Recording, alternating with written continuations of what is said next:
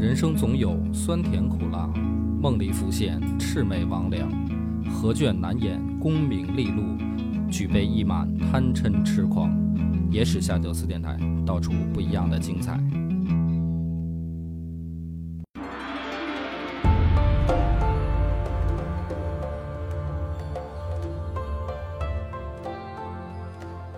大家好，欢迎收听《野史下酒》，我是主播恶霸波。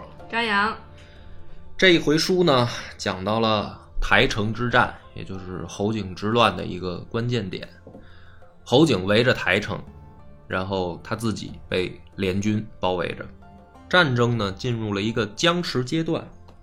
咱们就是分两边说啊，先说说台城里边最严重的一个问题，没粮食了。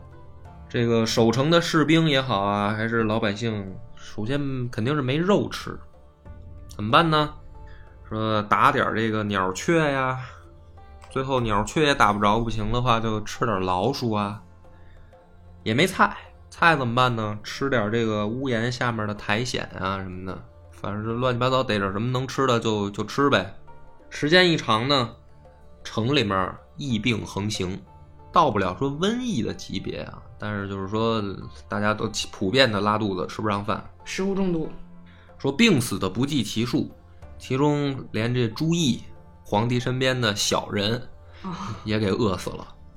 这不是侯景打他们，就是说清君侧嘛，说要杀朱毅，不用杀了，人 直接饿死了。外边呢，台城外面，侯景日子也不好过，同样的问题，也没粮食。这事儿为啥呢？本来啊，侯景他们在攻打台城之外，不是把东府城也占下来了吗？本来东府城里面有好多存粮，他们本来没事儿。后来呢，说是联军里面也不是都是这个隔岸观火的，也有少部分啊这个鹰派。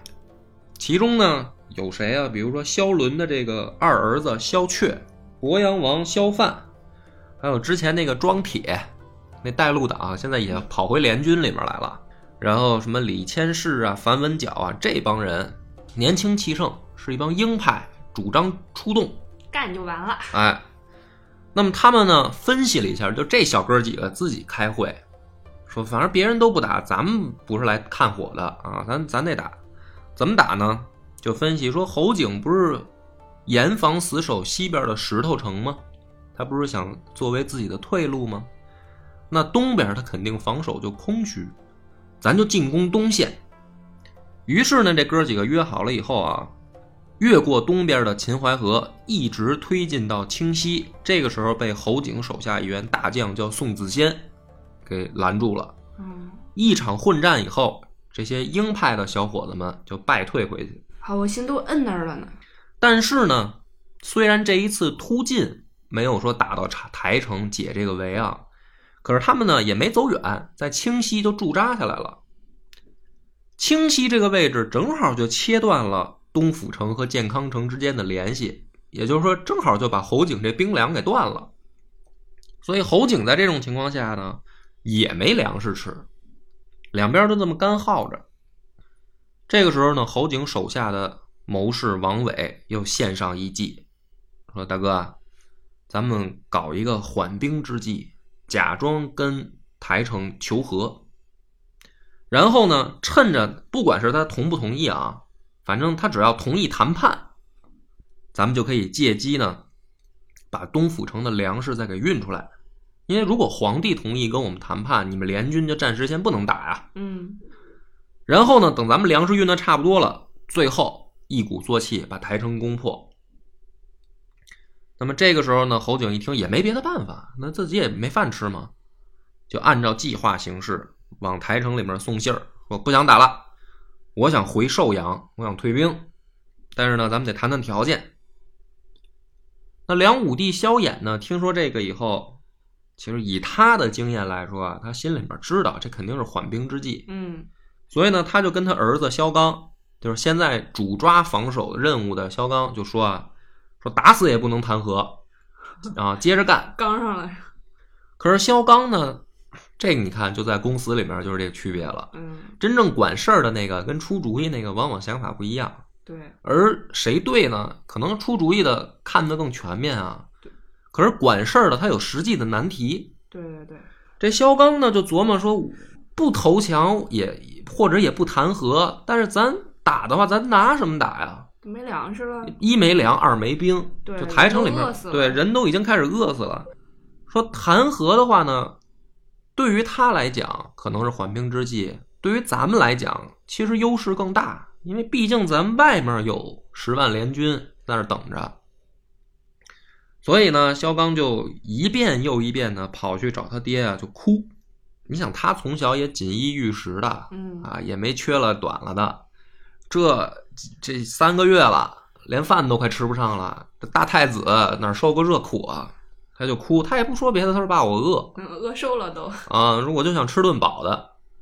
这个萧衍呢也心软啊，也因为萧衍虽然从小过过苦日子，但是后边这这几十年起码也是皇帝，对，啊，看着自己儿子一天一天喊饿，最后呢，就撂了一句话，说啊，你看着办，只要你觉得啊，别被后人留下画饼，你就行。嗯，就是该提醒的呢，当老子的我也提醒了，反正以后也是你接班儿。哎，反正这后世怎么评价你，或者怎么评价咱爷儿俩，你自己心里有个数就行。然后呢，两边就开始正式谈和了。侯景呢，先提出条件，说我要退兵的话，江北就是长江以北四个州的地盘儿得归我，然后我撤兵的时候呢，得让先宣城王萧大器送我，实际上就是要人质。啊，萧大器是谁呢？萧大器是萧纲的长子，那也就是说，您的皇孙儿得给我当人质。这个时候的萧纲已经是就只要能让我吃顿饱的，那咱能不打了，什么条件我都同意。但是呢，一想说把自己的大儿子送过去，也有点不忍心。他唯一的一个谈判的条件就是说，能不能送我三儿子，就是萧大款。他这儿子都挺会起名儿，大儿子叫萧大器啊，三儿子叫萧大款。侯景说：“那就也行，反正只要你送儿子过来就行。实际上他根本就没想退兵嘛，嗯就是就是拖延时间。他说行，那你送三儿子吧。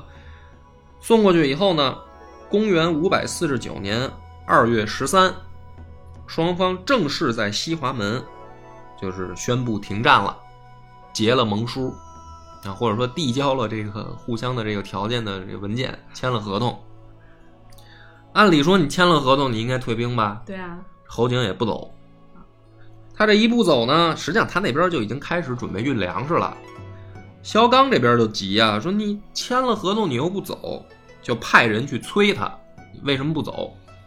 侯景这时候呢，就找辙呀，嗯就说我现在我是想走，可是你这十万联军在秦淮河盯着我呢，你呢，你得下诏书，你让联军退到秦淮河南岸，要不万一我撤退的时候他们咬上来啊，撕破这个合同，翻脸怎么办？萧纲一看说这事儿也好办，赶紧就下诏书啊，用老爹的名义让南岸的联军后撤到秦淮河以南，这么听话吗？就他就不他就不想打了嘛，说白了，嗯这南岸的联军来了，为了秦王嘛，对啊，所以谈如果能谈和的话，其实大家也也也不想打。也不想打，嗯所以一看这皇帝的诏书下来了，那就撤呗，就都都撤回去了。这一撤呢，侯景运粮就真正踏实了，这个东府城的粮食就源源不断的运到侯景的军中，他就更不走了。然后呢，这萧纲说：“你看，这个人质也同意给你了，对，然后联军也撤退了，起码是后撤到秦淮河秦淮河以南了，你还不走，你这为什么？你还你总得给我个理由吧？这时候侯景又说了，说我是想撤回寿阳，可是寿阳这会儿被东魏占了，我没地盘了，你得重新再给我一个，我要我要广陵，你得再给我一块新的根据地。这个时候呢，这个萧纲不差这个，就眼瞅他觉得这谈判已经成功了嘛，他说同意啊，还有什么条件？侯景说啊，永安侯萧阙、直阁将军赵威方这两个人在联军里边啊，在秦淮河以南，说啊，我去视察部队的时候，这两个人隔着栅栏骂我 啊，他们俩说什么呢？说我一旦前脚走，他们就后脚就追击我，嗯他们俩自己说的。说我现在呢要走，我就最后一个条件，把这两个人送进台城里面，我也不要他们留在我军中，就是让他们进台城，别在联军里待着。那萧纲呢一想说，那也行啊，反正你只要能走，说什么都同意了，已经。是想把他俩搁台城里饿死吗？不是这两个不就是主就是联军里面的主战派吗？那之前哦切断东府城联系，没法没粮食，不就是因为这些人吗？对对对，所以让你们这些人进台城。好，然后呢，他这个条件一说啊，萧纲就把消息就传到萧伦那儿了，就是自己这兄弟这儿了。萧阙就是萧伦的儿子，所以一过去以后，萧阙就不同意，就那肯定不行，这这明显就是因为怕我们，对啊，对吧？那这事儿就更不同，更不能同意了。这时候没想到萧伦也急了，说：“咱来秦王，是吧？王的命令出来了，你不听，让你进台城你不听，你这不是不孝吗？”说那个老赵，就是赵伯超带 老带队逃跑那个老赵，你把这逆子给我给我砍了。萧阙一看老爹急了，说：“行，那你要非让我去，我去还不行吗？就是这就是父命，就是君命啊。”嗯必须得听。临走的之前呢，这个萧伦也过来啊，拿一筐子鸡蛋，说估计你爷爷在城里也不好过，你把这篮子鸡蛋给你爷爷送过去。补补充点营养。嗯，这一篮子鸡蛋就让萧阙给带进台城了。据说是梁武帝啊，看到这一篮子鸡蛋，老泪纵横。多少年吃吃素都已经习惯了，这会儿没饭吃了，这一篮子鸡蛋看着孙子给送过来，也得高兴的哭了。但是呢，就讲这些之外啊，翻过头来再看侯景，就这么扯皮的过程当中啊，粮食也运的差不多了。啊，这缓兵之计已经起到作用了。算着时间呢，一看说行了，借口呢也找的差不多了，编不出别的来。该翻脸了。于是呢，上书啊，指责梁武帝十大过失，然后全军猛攻台城，翻脸了。之前的谈都是扯淡，就是为了今天做准备。这个时候，梁武帝呢，属于羞愤交加，摆明了就是耍我嘛。对呀、结果我这个一世英名还真让你侯景给耍了，就牵着我们的鼻子溜啊！让干嘛干嘛。这时候梁武帝真急了，站出来啊，说咱们就要血战到底。那这个时候呢，萧纲还是跟底下也傻了，嗯，本来以为弹劾是最后一线希望，说现在老爹说血战到底，怎么打呢？这仗台城里面现在能上阵、上城墙防守的，总共不到三千人，有被打死的，有被饿死的，嗯，还有病死就是精壮的这个士兵不到三千人。你想防守，他也得能防守得住才行啊。外面呢，这十万联军这这段这段时间都没动静，就完全不理他们。有一天呢，实在是受不了了，就是柳仲礼他爹柳京跑到这个台城的最高的一个城楼上，就对着喊，对着秦淮河那儿喊，估计喊喊也听不见，但是就隔是着河呢，不止隔着河，隔着隔着半个城呢，隔着半个城。就喊喊谁呢？喊他儿子柳仲礼，嗯就是联军盟主。这么说的，说君父有难，你不来救，百世之后，人们会怎样评价你？就你爹现在让人围在里面啊，你的主上让人围在里面，你带着十万大军在秦淮河南边不动，百世之后，咱现在算百世了。对啊，呃，评价的人在此，我来评价一下，是吧？这个就是他当年想象的嘛。这百世之后了，我觉得这个事儿呢，说白了，他当时总结的很对，不忠不孝。但是咱们上一集也讲过了，他为什么柳仲礼不动呢？是吧？或者这些萧衍的儿子们为什么不动呢？各怀鬼胎嘛。总结起来就是四个字儿：保存实力。因为他们可能觉得侯景在这儿围下去，侯景是劣势，他们总以为侯景打不进去，实际上他们是完全不知道台城里边的情况。嗯。再有，以后要喊救命就喊救命，是吧？嗯，别装逼。再说人家也听不见，对呀嗯。你简单点儿，也许传的还远一点儿。那这个时候呢，这个柳京喊完了，回去以后呢，就跟萧衍就哭，嗯俩人就抱头痛哭诉苦。他说：“陛下有少陵王，臣有柳仲礼。对啊，少陵王是萧衍的儿子，嗯，柳仲礼是他儿子。都是有后代的人，说，但是咱俩这个儿子呢，现在都不来救咱们。说如此不忠不孝，何以平贼？这事儿完蛋了，咱俩都生了不孝儿子，你 谁也别说谁啊。萧衍到这种情况下也也没辙了，说血战到底你，你怎么战啊？问题是，反正人家侯景不但连天天在外面攻城，最后呢，把玄武湖也掘开了。引水灌台城。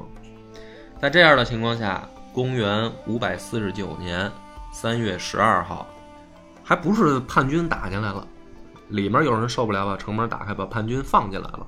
放进来以后呢，的确这萧阙，就是联军里面那鹰派的二代，嗯真的又是仗剑带人发起反冲锋，想把人堵回去。嗯，但是你想，不到三千人嘛，对，堵是肯定堵不回去了。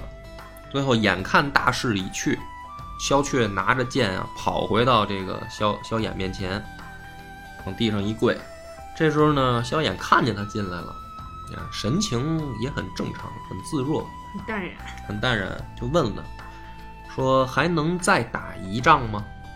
萧雀呢说，肯定是没戏了，我所有的能做的努力都已经做了。这个时候呢，梁武帝轻描淡写，面无表情的说了一句话，说：“自我得之，自我失之，亦复何恨？”啊，萧梁是他一手建立起来的，他从一个平头老百姓创始人，啊，到九五之尊，建立了萧梁。那所以自我得知，今天看来要自我又丢了，嗯也没什么可说的。这个时候，大势已去，侯景带兵进了台城以后，马上就把台城控制起来了。然后呢，自己带了五百甲士，五百重甲武士入宫见萧这个梁武帝萧衍。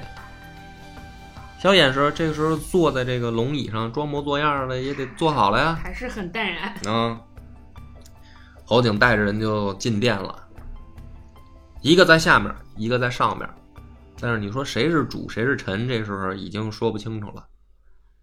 那就等着说，咱得聊聊这接下来怎么办呗。侯景也不说话，手摁着剑，在底下就站着也不动，瞪着他，瞪着他。萧衍呢，在龙椅上也得摆着谱，你甭管我打不打败，嗯，我是皇帝，你是臣子，我得样儿我得拿着，是这种高手过招，是不是都是比那个比气场，对，然后都不说话，谁先说话谁就输了，谁先说话谁就输了。对，萧衍呢，最后他他他败军之将啊，是是吧？打败了呀，那最后就聊聊呗。嗯他先问了，说妻儿在北方还好吗？嗯，闲话家常一下，嗯，这个问题呢，侯景听见了以后也不搭理他，面无表情。为啥呢？这侯景自从从这东魏叛变以后，他妻儿到底什么下场？之前一直没细讲，现在可以说一说了。这个首先高澄啊，把他媳妇儿脸皮剥下来以后扔油锅里炸，把他女儿全部弄进宫里面当奴婢，儿子全部阉掉，啊，就谁让你小子叛变来的？给你机会你，你还叛变？这就是他妻儿在北方的下场。所以这个时候，梁武帝问：“妻儿在北方吗这是只求速死的节奏啊，？”不是，你听着呀，嗯你啊是一叛臣，嗯对吧？你在东魏你就是叛臣，你在我萧梁你现在又反叛，你今天这么对我，嗯，但是我相比高成来说，我对你又如何？对吧？人是要有良心，呃，你你你有没有良心？嗯你当时被人追着满处打的时候，是我派兵救你，把你安抚在我这个南朝。结果现在你在北方的妻儿如何呀？你又是怎么对我？就是这个问题，你可以引申想嘛。啊，侯景呢不理他，那侯景可能从另一个角度，废话，你说我妻儿怎么样？死的死，伤的伤呗，还能怎么样？反正我也断断，在北方的妻儿肯定是断后了。那人心里面想，我到南朝，我想娶媳妇儿，你还看不上我呀？你王谢的闺女还不嫁我呢，对，对不对？我并不觉得你对我怎么样啊。那当时你为了换回这个你儿子是吧？真阳旦至，侯景西返，这话你自己说的呀。所以这事儿两边看怎么说了。所以这侯景也不搭理他。这梁武帝一看不理，咱就再找个话题呗。又问说：“你渡江的时候有多少人啊？就是刚从寿阳准备反叛，你有多少人嘛？”这时候侯景回答他了：“几千人。”梁武帝又问说：“那你真正把台城围了的时候，你有多少人啊？”侯景这时候吹牛：“十万。”那这人怎么来的呀？投降的呗，啊，是带路党呗，那还能怎么来的呀？梁武帝还还接着问说：“那你现在有多少人啊？”这时候侯景直接吹一更大的说：“全是我的人。”啊，他有资格吹，因为他赢了嘛。对啊，对啊，整个健康被他控制了。所以这一番对话呢，这个在气场上来说，可以说侯景就赢了。赢了。这个话话里话外的意思是什么呢？造反领头的是我，没错。嗯，但成事儿的主要原因是因为你大势已去。我几千人起兵，我打到现在全是我的人。你说问题出在谁身上？那肯定是出在你身上，你不得人心啊。对呀。于是呢，这一番交谈以后啊，也不聊了，没法聊了。侯景呢，就把萧衍给软禁在宫里面。那实际上就是关起来了，嗯，然后呢，让人带着侯景的，呃，当然让人带着萧衍的诏书，去十万联军的大营。诏书里面写就是你们可以解散了，啊，各回各家是吧？各找各妈，没事，没你们事儿了。这个时候联军也傻眼了，本来还以为他打不进去，结果真打，结果真打进去了，真把皇帝给控制了。所以这诏书一来，柳仲礼赶紧就召集大家就开会，商量商量吧。这是皇帝的诏书，让咱散了，咱是散还是不散啊？这个与会的大小将官啊，皇亲国戚们，你看看我，我看看你，谁也不说话，没有拿主意的，因为没什么主意可拿，是吧？第一个你要打，皇帝在人手里。现在打进去，侯景急了，把皇帝宰了，咱得担主要责任。那你不打，你干嘛来了呢？你们这个十万人在这个秦淮河天天开 party，这事儿留给后代讲不好听啊，咋办啊？这个时候呢，萧伦他是皇子啊，他自己先踢一皮球，他说：“柳将军，你是盟主，听你的啊。”这会儿不争盟主了，这会儿说：“柳将军，听你的。”柳仲驴也没招啊，看着大家，最后就仨字儿散了吧，都明白了。沉默当中，大家眼神交流都明白了，打是肯定打不了了，啊，人家没控制皇帝时候，你们都不打。对啊，其实一开始就没想打呀。嗯，所以最后的结果是什么呢？像什么萧伦啊、萧大连啊、萧芳啊这些王爷们，带着世子们，就回到自己的地盘上了，带兵就撤了。那柳仲礼呢？什么杨鸭人、王僧辩、赵伯超这些州将，就准备留下来进城向侯景投降，因为反正咱是打工的，对吧？就是你萧家的人不能投降，你们就黑不提白不提，撤回自己地盘但是我们本来就是打工的，我们到底是以后听萧家的，还是说白了听侯景的？咱进城得得一信儿。对，所以就带兵进城了。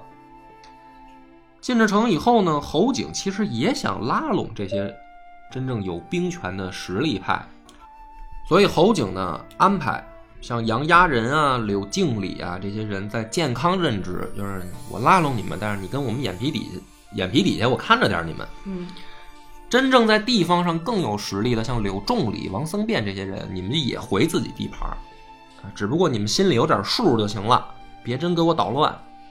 所以这样的情况下呢。这个健康之围算是结束了，以侯景的全面胜利告终。可是这个时候呢，有一个人，他本来是胜利的那一边，就是侯景的那一边，可是他这打胜了以后，他非常不开心。为什么呢？这个人就是萧正德。刚进城的时候，啊，这个叛徒想带着兵进去把萧衍跟萧纲宰了。那么大仇呢？那你想，这算是干爹吧？对呀或者说起码是叔叔吧？对呀、和这个堂哥。最起码一个姓儿的呀。啊，那为什么要宰呢？他当时他不是跟着侯景一块儿打进来，就是想自己当皇帝吗？嗯，所以他想的是说，现在咱们打进来了，我把他们俩宰了，侯景你让我当皇帝，我也姓萧，我还是姓萧，我名正言顺。对，这不是想多了吗？侯景直接就给他拦住了，说别这样啊，你别这样，你回去冷静冷静，也没多说啊。实际上很明显，侯景呢现在没想称帝，因为如果一称帝，那这个就是说各州和各个藩王就又有那不用清君侧啊什么这些，或者说秦王了，那直接我就可以推翻你了。对，他最安全的做法是什么呢？就是像曹操那样挟天子以令诸侯嘛。对、皇帝还在，我呢，我我是一大臣，只不过朝中局势都是我把控，对吧？归我管。那我挟哪个天子就很关键了。我是挟这正牌的老皇帝萧衍，我还是挟你这冒牌的萧正德？那很明显，我我弄老皇帝肯定更名正言顺啊。对呀、你这一个萧正德，说白了不忠不孝之人，我挟着你，这些别人根本不在乎。这萧衍不管在昏庸，他毕竟是很多藩王的爹呀，他这爹当着皇帝，你不能带兵打你爹。所以人萧这侯景想得很清楚啊，你想宰了宰了你你叔叔跟你堂哥，你做梦！我这是我这说白了最后一套这个安全安全安全衣，我不能让你给宰了呀。结果呢，这萧正德这会儿他真的想明白了，哦，闹半天侯景根本就没想让我当皇帝，所以这个人呢想明白了以后，办了一件啊百世之后更耻笑他的事儿。反正我是挺瞧不起他的，他竟然就跑到萧衍面前哭，然后说我错了，哎呀，我也是糊涂啊，说我怎么就干这混账事儿啊？萧衍呢看着他，说了一句话。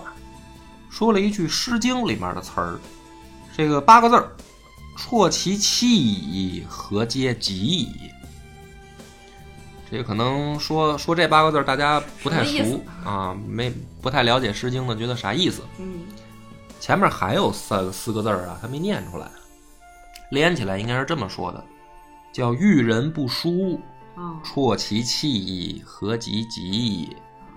啥意思呢？《诗经》里面这个故事原本啊是说一个女孩儿碰上了一个负心汉，嫁过去以后呢也没好日子过，天天就哭，所以叫遇人不淑，啜其气也哭，何及及矣？就是你也来不及了，你哭有啥用啊？你当时嫁的时候没碰对人啊。他说这萧正德就是你就是那怨妇，你跟我哭有啥用啊？你早干嘛去了？萧炎也不痛快，他心里面怎么想的呢？他看不起侯景，啊，咱之前说了，他对侯景来说，侯景在他眼里之前，或者说到现在为止，一直是什么呢？就是一个不入流的一个军痞，叫什么土土土鳖丘巴啊，就这么一就这么一个，他认为说，首先上等人应该是名门望族的名士，他自己也以名士风度自居。嗯，你一个北朝跑过来的瘸子 啊，你在我眼里你就是一个土鳖。结果他现在更生气了，人土鳖把他给打赢了。所以呢，他虽然生气，但是他嘴上不服输，就是别人不能再因为萧衍最后打败了，不是被关起来了吗？嗯侯景也没当皇帝，侯景在朝里面自称丞相，啊，就是就是曹操当时那状态。别人呢在萧衍面前一提说丞相如何时候，萧衍就生气，说什么丞相叫侯景，就直呼其名叫侯景，哪什么丞相，我谁想封他当丞相？他就一直是这态度。他这态度呢，侯景最后也知道了，其实早就知道。最后侯景也急了，说：“老东西，你不是看不起我吗？真不知道现在这谁谁是说话算数呗？就是心里没点数吧？行，我也不弄死你，我也不打你，我也不骂你，你也那么大年纪了，怎么办呢？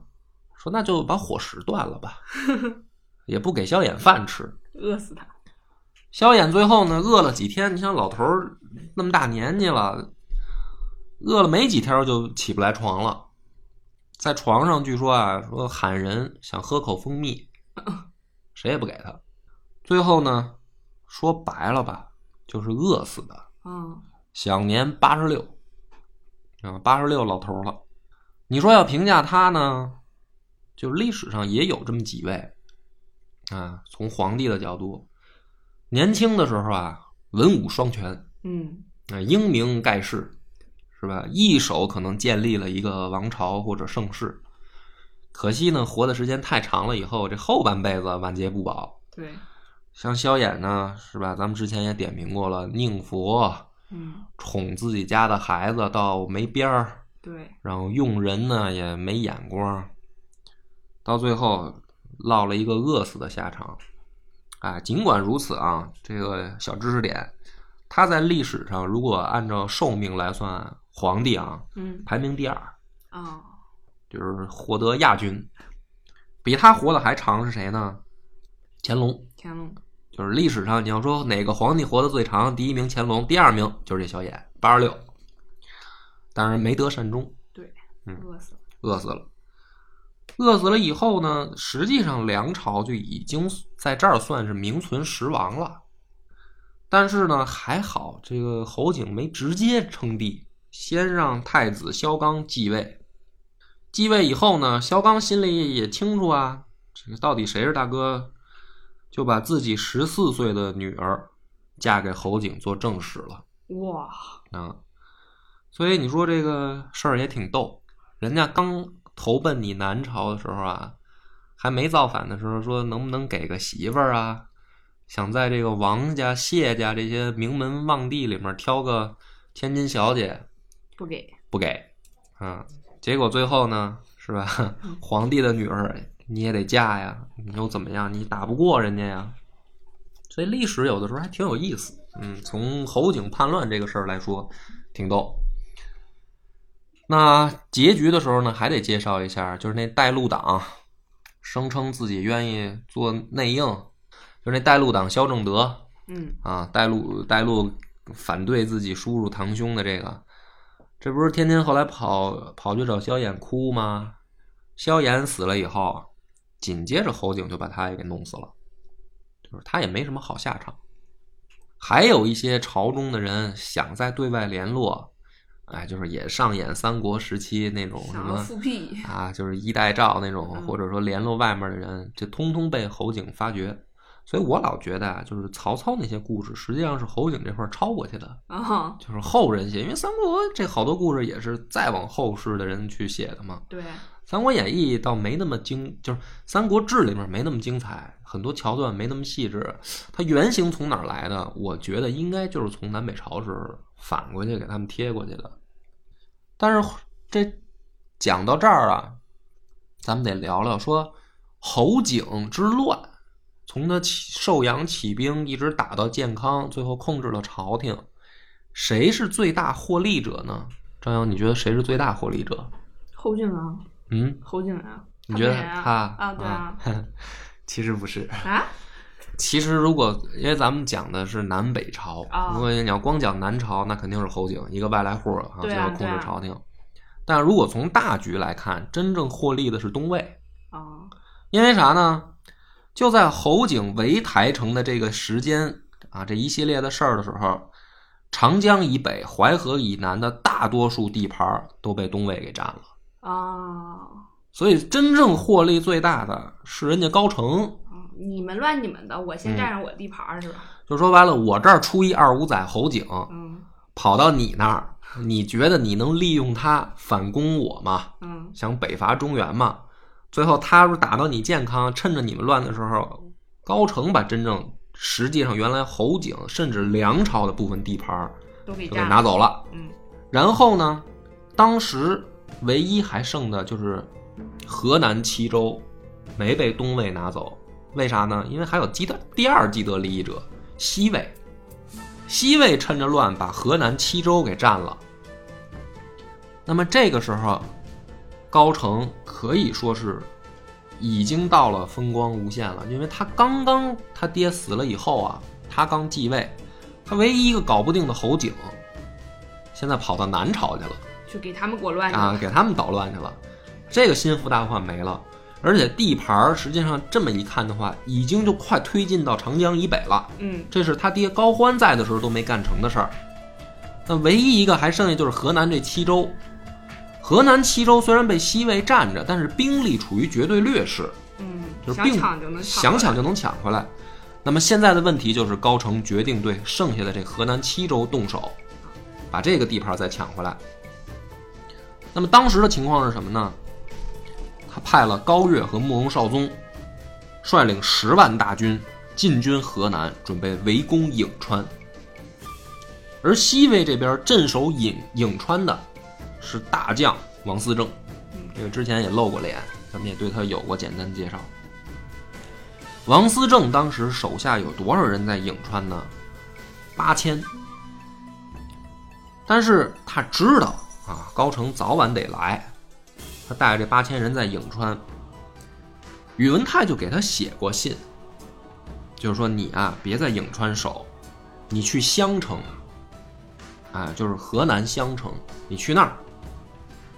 结果呢，没想到王思政给他回了一封信，说我不去。为啥呢？说大哥，我告诉你，他来就来，如果来颍川，他用水攻的话，我能守一年；如果他用普通的围城战法，我能守三年。也就是，如果他只用陆战，你来都不用来，你都不用救我，我自己就能搞定。如果用水攻的话，我能拖一年，你来救我。嗯，这是王思政直接就在战前给宇文泰撂的话。宇文泰一想说，王思政要这么想的话，那他他有他的判断，也就也就信他的了。所以呢，紧接着侯景之乱，又发生了一场大战。也就是说，真正的这个咱们说尖儿那级别的慕容绍宗带着十万围了颍川的王思政，这一场战局又改变了整个南北朝的一个走向哦，啊。那么它实际上是侯景之乱的延续，只不过侯景已经退出战局了。就是所有的起因是因为高欢死了，侯景叛乱，整个河南大乱，然后长江以北的地盘重新划分。但侯景这会儿跑得健康啊，舒舒服服的把把萧梁给控制了。剩下河南这个就看这一场颍川之战。那么预知后事如何，且听下回分解。我们的微信公众号叫“柳南故事”，柳树的柳，南方的南。柳南故事每天都会有一档音频节目更新，这档节目在其他任何音频平台是听不到的，微信专属。